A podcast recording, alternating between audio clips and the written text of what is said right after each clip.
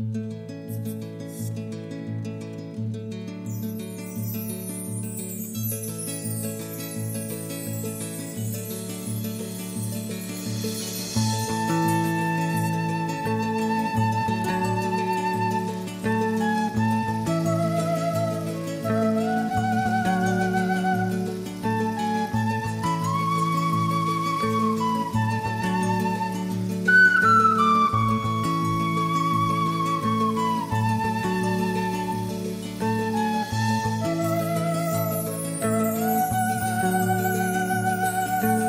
hacen aquí estas gaviotas?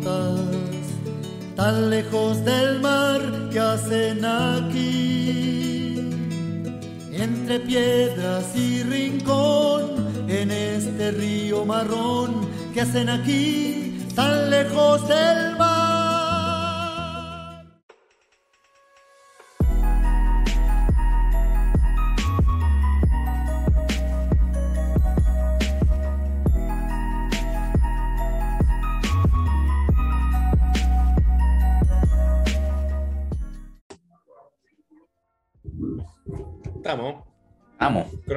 Cronómetro ponío. Ponío. Muy, pero muy buenas tardes, noches para nosotros. Noche ya son las nueve. A todos nuestros oyentes, espero que estén muy bien. Nos volvemos a reencontrar, retomando ciertas lecturas. Hemos tenido nuestras actividades personales también que nos impiden a veces cumplir con este rito de cada domingo de, de tenerles un podcast para sus oídos durante la semana. Quizás que han hecho ahora para irse a su casa sin nuestro podcast en el oído. Ojalá no, no nos hayan extrañado tanto. Pero aquí O que, tenemos... o- o- o- o que no hayan extrañado tanto. También Es- puede ser bueno. Sí, pero eso lo dudo. Nos encontramos con Jaime nuevamente. Jaime nuevamente en este séptimo capítulo de la segunda temporada de Oreja. Terminando. Sí, no, ya, y, y- y qué manera de cerrar vamos a hacer la próxima semana. Con Oh, una. ah, ya está decidido. es ya. que es una novela de aquellas, ¿ya? Una obra maestra de la literatura española. Jaime, cuéntale a la gente cómo estás tú, que muchas seguidoras ahí siempre se interesan por saber cómo está Jaime detrás de esa voz. De esa voz. Bien, aquí esperando ansioso este capítulo. Un libro que tiene una historia muy bonita. ¿Cómo llegó el libro a mí? Quiero cortarla. Siempre partimos, yo siempre te sorprendo. Siempre te Sí, sorprendo. sí, no- no sabía. Eh, yo empecé a hacer, a hacer clases muy jovencito, ya 22, 23 años creo. Y, una de las y creo que la primera generación hice muy buenas amigas con un grupo de alumnos. eh, y cuando terminó el año nos regalamos libros mutuamente. Así como, ya, profe, nosotros le regalamos un libro a usted. Cada uno eran tres y yo le regalaba un libro a cada uno. Ah, Y uno de ellos me regaló este libro. mira. Por eso yo conocí este libro. Así en, en papelito y con una dedicatoria muy bonita. Creo que el libro está en la casa de mis papás. Entonces lo conocí por un regalo de un libro. Qué bonita práctica regalarse libros. Como Sí. yo a ti y tú no a mí. Chucha de tu madre. Se viene, se viene. Estamos, estamos buscando una buena. Sí, mira, bonita historia, no, no la sabía. Sí, sí, me la regalaron el libro, por eso yo lo, lo- lo tengo. Y ahora está donde mi madre. Y, ¿Lo leyó tu me madre? gustó. Eh, no lo sé, creo que no, creo que no. Pero pues lo pasé hace poquito. Y me gustó mucho el libro por el hecho de que me lo hayan regalado y también me gustó mucho porque, porque siento que el estudiante como que dio en el clavo. Fue como, oh, buen, buen regalo. Buen regalo por muchas cosas, porque es rápido leer. Pero no solo porque es rápido leer, sino porque es... Yo, siento que es profundo, pese a lo... Es, es como bello, es un tema complejo, pero bello. Vamos a profundizar. Sí, vamos a profundizar. ¿Te conoces estudiante entonces? Ojalá nos estés escuchando. Tú, que estás al otro lado. No, de- perdí, perdí, el contacto con él. Puta perdí el contacto. Mira, es un buen momento Claudio, para retomarlo. Claudio se llama. Claudio. que nos, Neira. nos no escuchando en algún lado. Grande, Claudio. Muchas gracias por el regalo. Muchas gracias. Mira dónde llegó. Eh, Mira dónde llegó su, su regalo. mira, aquí a la fama. Con el libro. Eh, Sí. Por favor, Camilo, el nombre del autor, libro. Sí, año. el, el libro.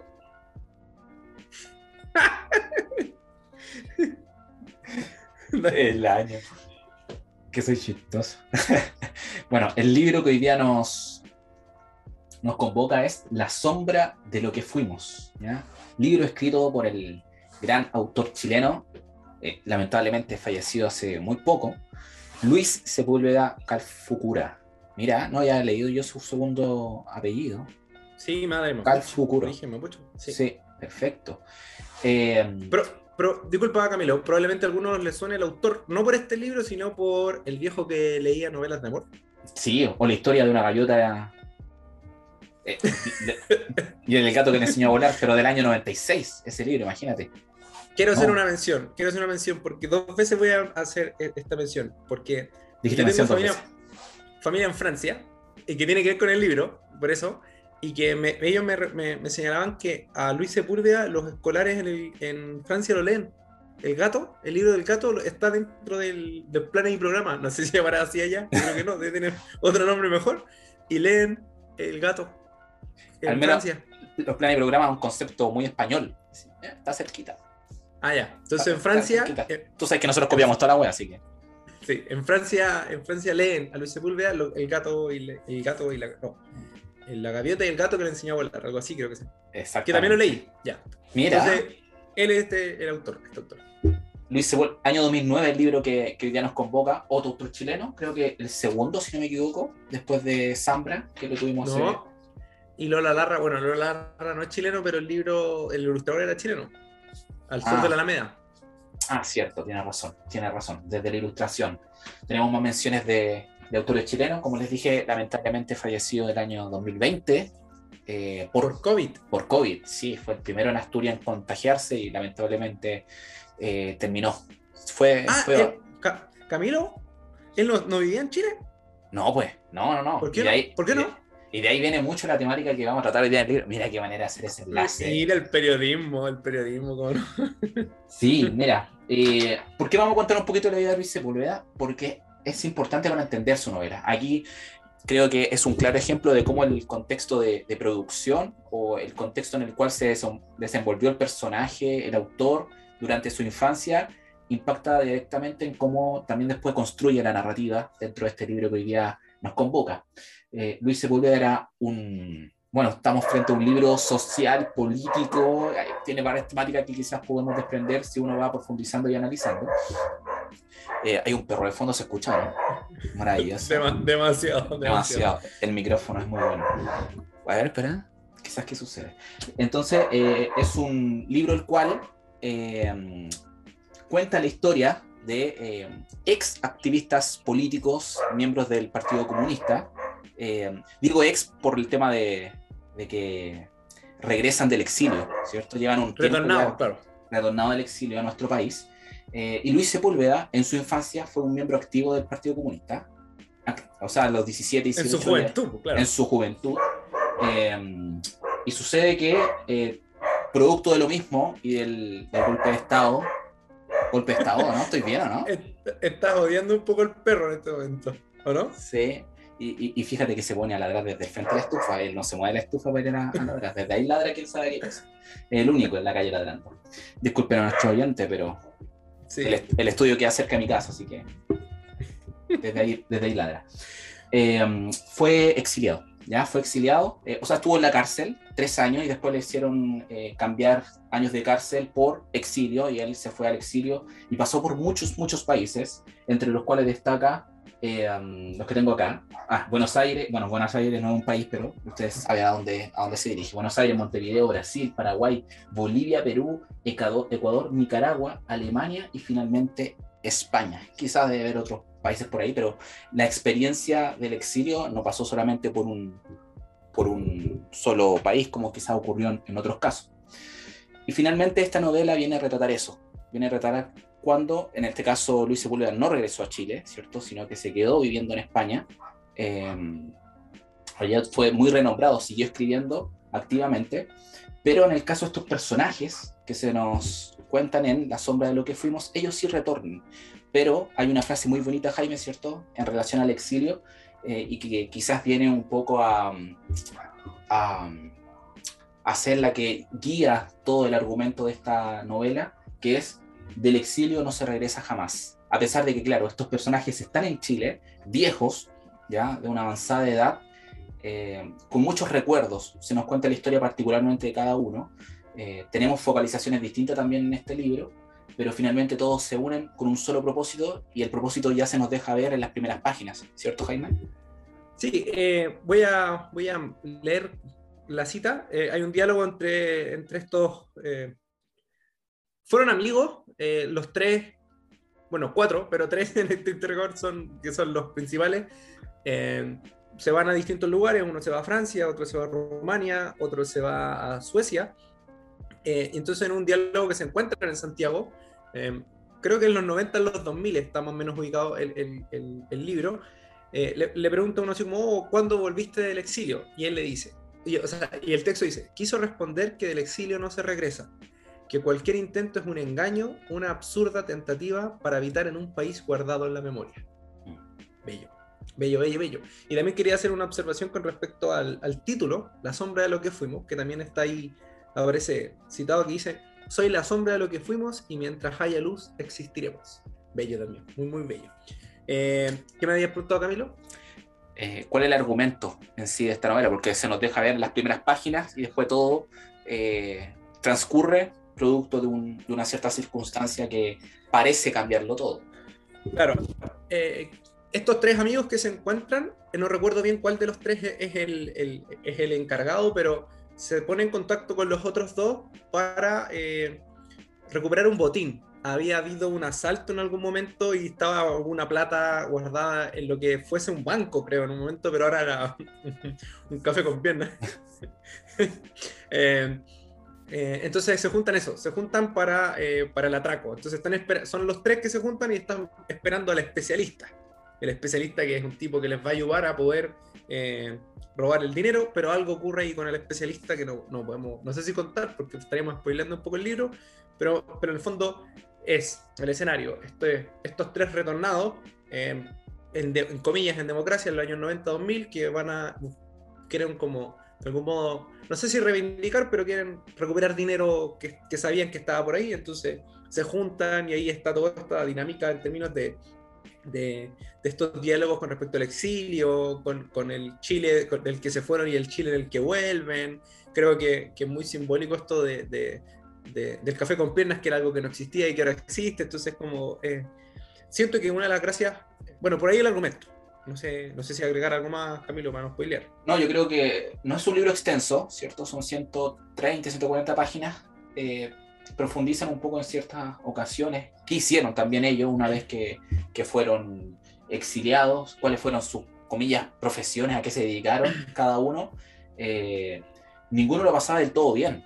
¿ya? También hay que, ver, hay que ver eso, que quizás también esas cicatrices, esas eh, heridas que a veces uno piensa que, que, se curan, entre comillas se curan, eh, no lo son del todo así. Entonces finalmente hay muchas cosas que van ocurriendo en el camino que te marcan y que no te dejan avanzar, que no te dejan avanzar. Y quizás el encuentro, porque este encuentro también un poco a ciegas, que van llamando a cada uno para que se puedan reunir y ellos van simplemente pensando también qué puede ser peor. ¿ya? Quizás, y también se sienten muy ajenos en un país que finalmente los vio nacer, pero no los vio vivir, que ahí fue el, tema del exilio. Y regresar a él quizás también muchos lo toman como malas decisiones, había que hacerlo, en qué momento volviste. Entonces ahí nos deja mucho que ver los sentimientos de los personajes. Yo siento que más allá de que el, libro en sí tiene cuotas de humor, un poco la ironía que, guarda detrás también Luis Sepúlveda, pero refleja muy bien la realidad de eh, esas generaciones, ¿ya? Mm. Generaciones lo decimos porque por un lado nos cuenta la historia pasada de lo que fue cuando ellos eran activamente desde el Partido Comunista, nos cuenta su historia de ahora, ¿cierto? Qué pasó en su desarrollo y cómo llegaron también a ese galpón en donde se iban a juntar. Y también nos cuenta la contraparte, entre comillas, de... Eh, ¿Cómo lo puedo decir sin spoilear? Nunca queremos spoilear, pero terminamos diciendo algo. Esta contraparte que, que es la policía, ¿cierto? De un, modo, de un modo que, también está involucrada, porque como ver un atraco también se involucra la policía en un sentido, pero nos cuenta la perspectiva de eh, un policía que vivió en tiempos de dictadura y una policía que está recién eh, egresada. Entonces también se ven las miradas con respecto a cómo vivieron desde la otra parte, si bien no eran militares, pero la policía también tuvo un rol en ese entonces eh, con respecto a la, a la situación país.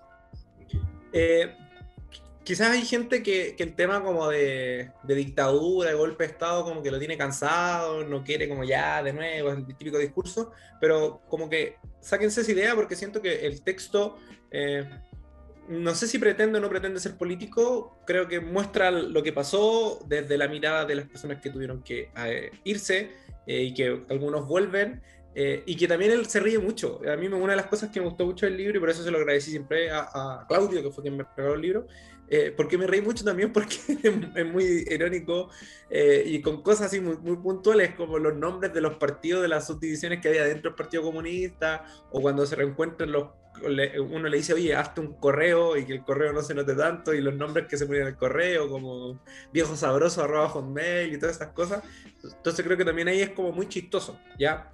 Y como, dice, como dice Camilo, también como que relata un poco, bueno, cómo, cómo te fue en Francia, o cómo te fue en Alemania, cómo te fue en Suecia, y también ahí cuentan y como que ironizan sin profundizar demasiado. No recuerdo bien cuál es una parte, pero que, que dice que se había enamorado de una francesa, pero después llegaron los, los, como los, no me acuerdo quién eran, como otros exiliados de otro país, otro lugar del mundo, y ya los chilenos, ah no, como que Chile vuelve a la democracia y ya andar con un chileno ya no tenía gracia, entonces claro se van con otro. Entonces creo que también ironiza de manera muy simpática. ¿Y, quién más que él, creo yo? Eh, Luis Sepúlveda, que finalmente eh, yo a veces veo también esta, esta novela como una autobiografía, eh, disfrazada también detrás de, un argumento, tira personajes, coloca una historia que a todos los une, pero finalmente él también expresa sus vivencias un poco, o de conocidos, ¿verdad? No, no, necesariamente tiene que ser su vivencia, o de conocidos con respecto a lo que ocurrió en, en, en esos años. Eh, ¿Ibas a aportar algo, Jaime, que estás con, sí, Sí, sí, sí la, la, dedicatoria, lo del principio, que, que, destacarlo, o lo dejo al final, no como tú quieras. Dejémoslo para el, cierre, porque es muy bonito. Creo que es muy bonito terminar, eh, que es la dedicatoria, ustedes saben que la dedicatoria está en el inicio del, del, libro, entonces mm. eh, es la puerta, la puerta de entrada. Y, y, quería ver un poco, porque tanto Jaime como yo lo leímos, pero también tenemos perspectivas distintas, no con un tema político, sino también de, un poco de dónde lo vivimos. En mi caso personal, yo no conozco a, nadie, a nadie que haya sido exiliado, absolutamente nadie. Por lo tanto, para mí el libro fue totalmente nuevo, nuevo. Obviamente uno conoce la temática, lo que ocurrió, pero la experiencia de lo que sucedió ahí yo nunca lo había escuchado, nunca lo había relatado, lo había escuchado relatar de, ninguna persona, ni un cercano, ni un familiar, a pesar que muchas veces la, generación que está ante nosotros eh, y, sus, y nuestros abuelos, nuestros padres, mm. estuvieron ¿cierto? En ese, en ese momento. Entonces yo me encuentro ajeno a la temática. Fue completamente nuevo para mí.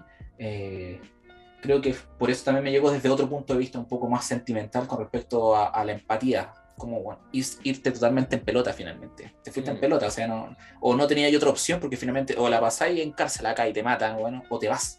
Entonces finalmente uno tiene que tomar la opción menos mala. Eh, y así lo sentí yo.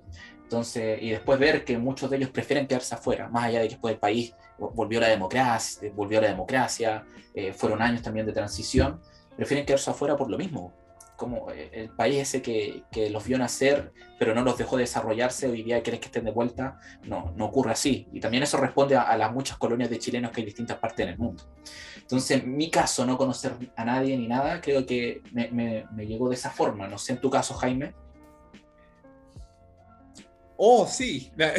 No, es que, sí, Camilo no lo sabía, pero se lo había comentado un poquito antes. Yo tengo familiares muy cercanos. La hermana de mi padre, exiliada, pues mi tío, su esposo, él era. Eh, era eh, no, no, recuerdo bien si era el Partido Socialista o Partido Comunista, y claro, ya a los, a los días del, del golpe él tiene que arrancar. Y literalmente arrancar, arranca por el norte, arranca por Perú, eh, y luego de ahí Perú, no, no, recuerdo bien la historia de mi tío, pero se va a Rumania. Y mi tía había sido madre hace muy poquito, con mi primo recién nacido de meses, y algo, hasta donde tengo entendido, algo con la vicaría logran que un vuelo hacia Lima y de Lima, no sé, están un par de días en Lima y se va ella a Rumania a juntarse con mi tío. Pero eh, como lo fuerte, no sé, como los anecdóticos que llegan a Rumania y a mi tía y a mi primo los pescan en pleno aeropuerto y los llevan a un hospital a cuarentena. Pero cuarentena de ruido cuarentena, 40 días en el hospital. Y le, hacen un examen, un chequeo médico a mi primo eh, y a ella. Entonces le encuentran, no sé, no, recuerdo bien, no sé, apendicitis, por decirlo, y cálculo. Entonces le tratan la apendicitis y el cálculo durante 40 días y una vez que pasan los 40 días, la van a dejar recién donde mi tío.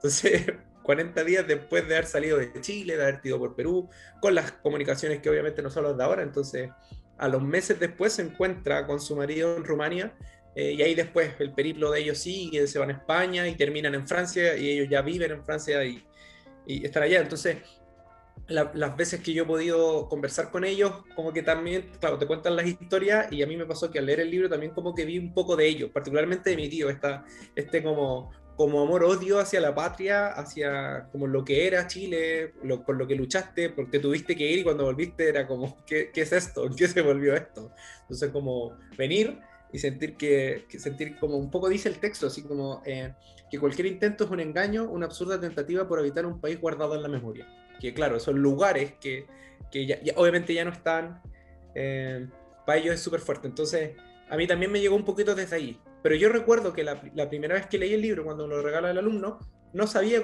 la historia con tanto detalle. Sabía, obviamente, mis tíos estaban fuera de la cuestión, pero yo no sabía, no lo había conversado en directo con mi tía y con mi tío. Entonces, ahora que lo volví a leer, también como que me hizo mucho, mucho sentido. Me pasa con mis primos que viven allá, que también ellos les tienen esta como doble militancia en que no se sienten ni franceses ni chilenos, aunque tengan ambas nacionalidades. La cara de francés no la tienen, eso sí. Oye, cuático eso también, quizás tener doble nacionalidad y no sentirse tampoco de ninguna. Es cuático. Es cuático creo que, porque es un sentido de pertenencia finalmente, y uno como ser humano, la pertenencia es como parte de, su esencia, y, ya a partir de algo, porque uno parte siempre siendo un, un ciudadano de un país, pero finalmente nacer porque es una se hereda, pues finalmente tu, tu, primo lo heredó con respecto a, bueno, no soy ni tan francés ni tan chileno, estoy ahí en ese limbo. Claro, porque mi primo mayor nace acá, y, pero se fue a los meses, o sea, él crece en contexto francés, y mi primo, y el, y el segundo nace allá. Pero claro, en un contexto de chilenos, de exilio, de, de, de juntarse mucho con la gente, entonces se hacen comunidad Claro, pues también en la escuela ellos eran los hijos de, exiliados, los hijos de sudamericanos, eh, y claro, más allá de la broma, los rasgos físicos evidentemente no son de franceses, entonces también esas discriminaciones que sufrieron en algún momento y quizás todavía sufren por el ser latino. Mm. Y claro, venir a Chile eh, y tampoco sentirte parte de, porque no entendí los códigos, no entendí los lenguajes, porque claro, ellos se fueron, se fueron setenta y tanto, pero la primera vez que vuelven creo que fue como en el 85 y solo pudo volver mi tía porque tenían miedo de que si mi tío volvía algo le podía pasar, vuelve mi tía con ellos chiquititos. Después ya en los 90 empiezan a volver un poquito más, pero claro, siempre esa sensación como de, de soy chileno, pero no soy chileno y soy francés, pero no soy francés. Eh, eh, también hay, es complejo. Sí, eso, eso que decías tú de, de, volver y no sentirte parte de, es un poco también lo que relata el libro cuando señalan ciertas locaciones de, del Gran Santiago. Eh, antes esto era esto y ahora ya no lo es. Entonces, mm. y bueno, el mismo café que decías tú, que el banco, que, es el centro donde quieren que ocurran las, acciones, eh, finalmente es un café con piernas. Eh, mm. y, acá al lado había esto y ya no está, y así sucesivamente. Eh, también evoca a ese pasado presente, que el pasado que solo es un recuerdo, como bien lo señalas tú en la cita, un recuerdo de lo que, recuerdo de lo que fuimos. Había un libro, ¿cómo se llama el libro de los fútbol? Se me fue el libro del fútbol. Eh, la vida que pensamos. La vida que pensamos. No sé por qué me acordé de ese título también, de solo del título, ¿no? Quizás del argumento. Pero a mí me pasa con, con, con, el, con, el, con el título del libro que me gusta mucho, la, como a la sombra de lo que fuimos. O sea, e, esos tipos que finalmente que están ahí en los 90, en los 2000 retornados, como que probablemente si los mirásemos eran la sombra de lo que alguna vez fueron. O sea, como que ya no eran ellos, pero también es como dónde quedaron ellos, dónde están ellos. Porque como tú decías, tampoco están allá tampoco están en Alemania, en Suecia, donde sea que se hayan ido. Eh, entonces, como qué fuerte como eh, el, exilio implica también esa, ese quiebre con lo que tú eres y que finalmente ya por más que puedas rehacer tu vida en otro lado, como, como que hay una decisión entre, entre tu, tu individualidad. Uy, ¿qué, ¿qué, palabra estoy usando? Sí, no, está en otro nivel. ¿Te hizo bien el día al aire? Sí, sí. eso, eso se viene de leer. Pero claro, también es interesante. Entonces, por eso me gusta eso como la sombra de lo que fuimos, lo que implica la sombra. Sí, no. dice la sombra. Oh, se, se me olvidó la letra. No tuviste que haber dicho nada, no tuviste que haber dicho nada. Tuviste que haber callado. Que lo googleado y él lo ha dicho. Sí, no, pero el, sí, pero el concepto sombra con respecto a que es tu contorno, pero tus detalles no están mm. ahí. Entonces, mm. toma, toma, toma, ahí mejor que Nach. Ah, para ti, Ignacio. Entonces, eh, estimados eh, oyentes, la sombra de la que fuimos del libro que nos convoca hoy con Jaime, y también eh, este libro, creo que ya ha sido tradición que finalizando el podcast, digamos, este libro es como de micro, este libro es de mm. metro, este libro es para antes de ir a acostarse. yo le daría todo contexto, ¿sabes qué? Porque finalmente también son, eh, es un libro que está contado, hay distintos capítulos, pequeños capítulos que te dejan avanzar, te dejan colocarlo en pausa, y, y, si bien tenemos muchos personajes que parecen ser principales, eh, la, la, historia gira en torno a un mismo tópico. Entonces, en ese sentido, nunca te vas a perder. Como que, hoy, ¿qué dijo este anterior? que Como lo que pasó, quizás lo que pasaba un poco, señalaba yo en el podcast pasado, en el abuelo que saltó por la ventana. Claro. A, a veces me perdía con, tanto, claro, con tantos nombres, personajes, lugares. En este caso, no. Entonces, un libro muy breve. Se agradece lo breve, le decía Jaime.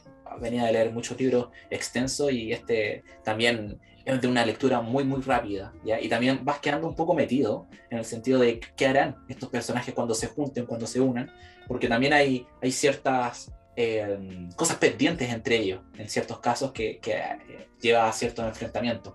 Entonces, los invitamos a, claro, ver superficialmente la historia, quizás para alguien que no conoce nada superficialmente, y también por otra parte, quizás la profundidad que quizás quiere lograr Luis Sepúlveda con este, con este gran libro. Del año 90 y no sé cuánto dije al final, del año 90. No, 2009, 2009. 2009, mira, me fui a la cresta.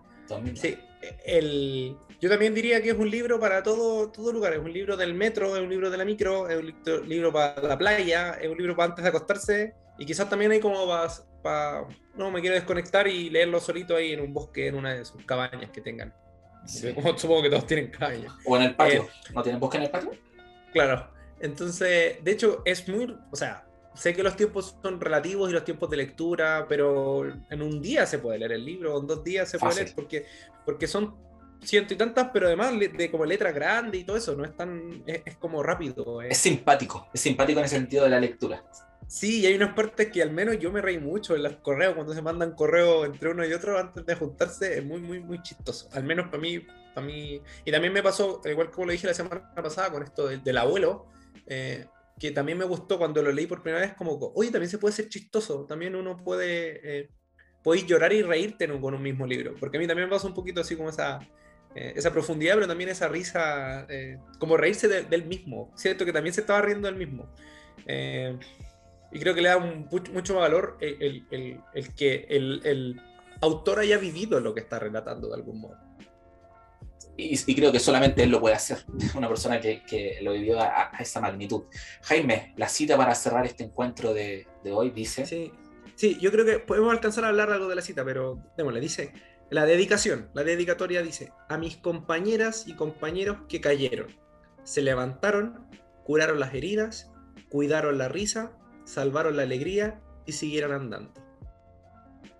La dedicatoria. Me gustó eso de de salvaron la alegría.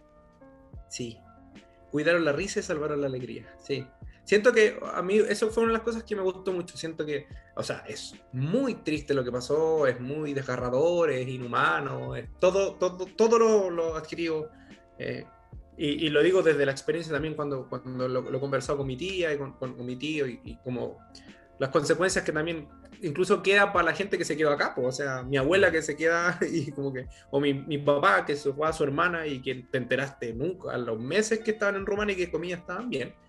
entonces, eh, es triste por ese lado, pero también siento que él, como, como dice ya, pues, pero, pero como que comillas la vida así, entonces cuidar, se le cayeron, se levantaron, curaron las heridas, cuidaron la risa. Siento que él la tiene ahí presente. Sí. Salvaron la alegría y siguieron andando. Como que importante, pese a a, la, a las circunstancias, eh, cuidar la risa y salvar la alegría. Una lección para nosotros también, o sea, no nosotros, Jaime Camilo, sino que también para los que hoy día están eh, con respecto a, a cómo, a, pesar de esa, esa tamaña adversidad, como que tú quizás no haya adjetivo suficiente, eh, se logra salvar la risa y la alegría. Entonces. Claro, nosotros nos echamos a morir porque se cayó el internet, po. Que había taco. Porque venía mucha bulla al lado, en la playa. que los perros ladran. Claro.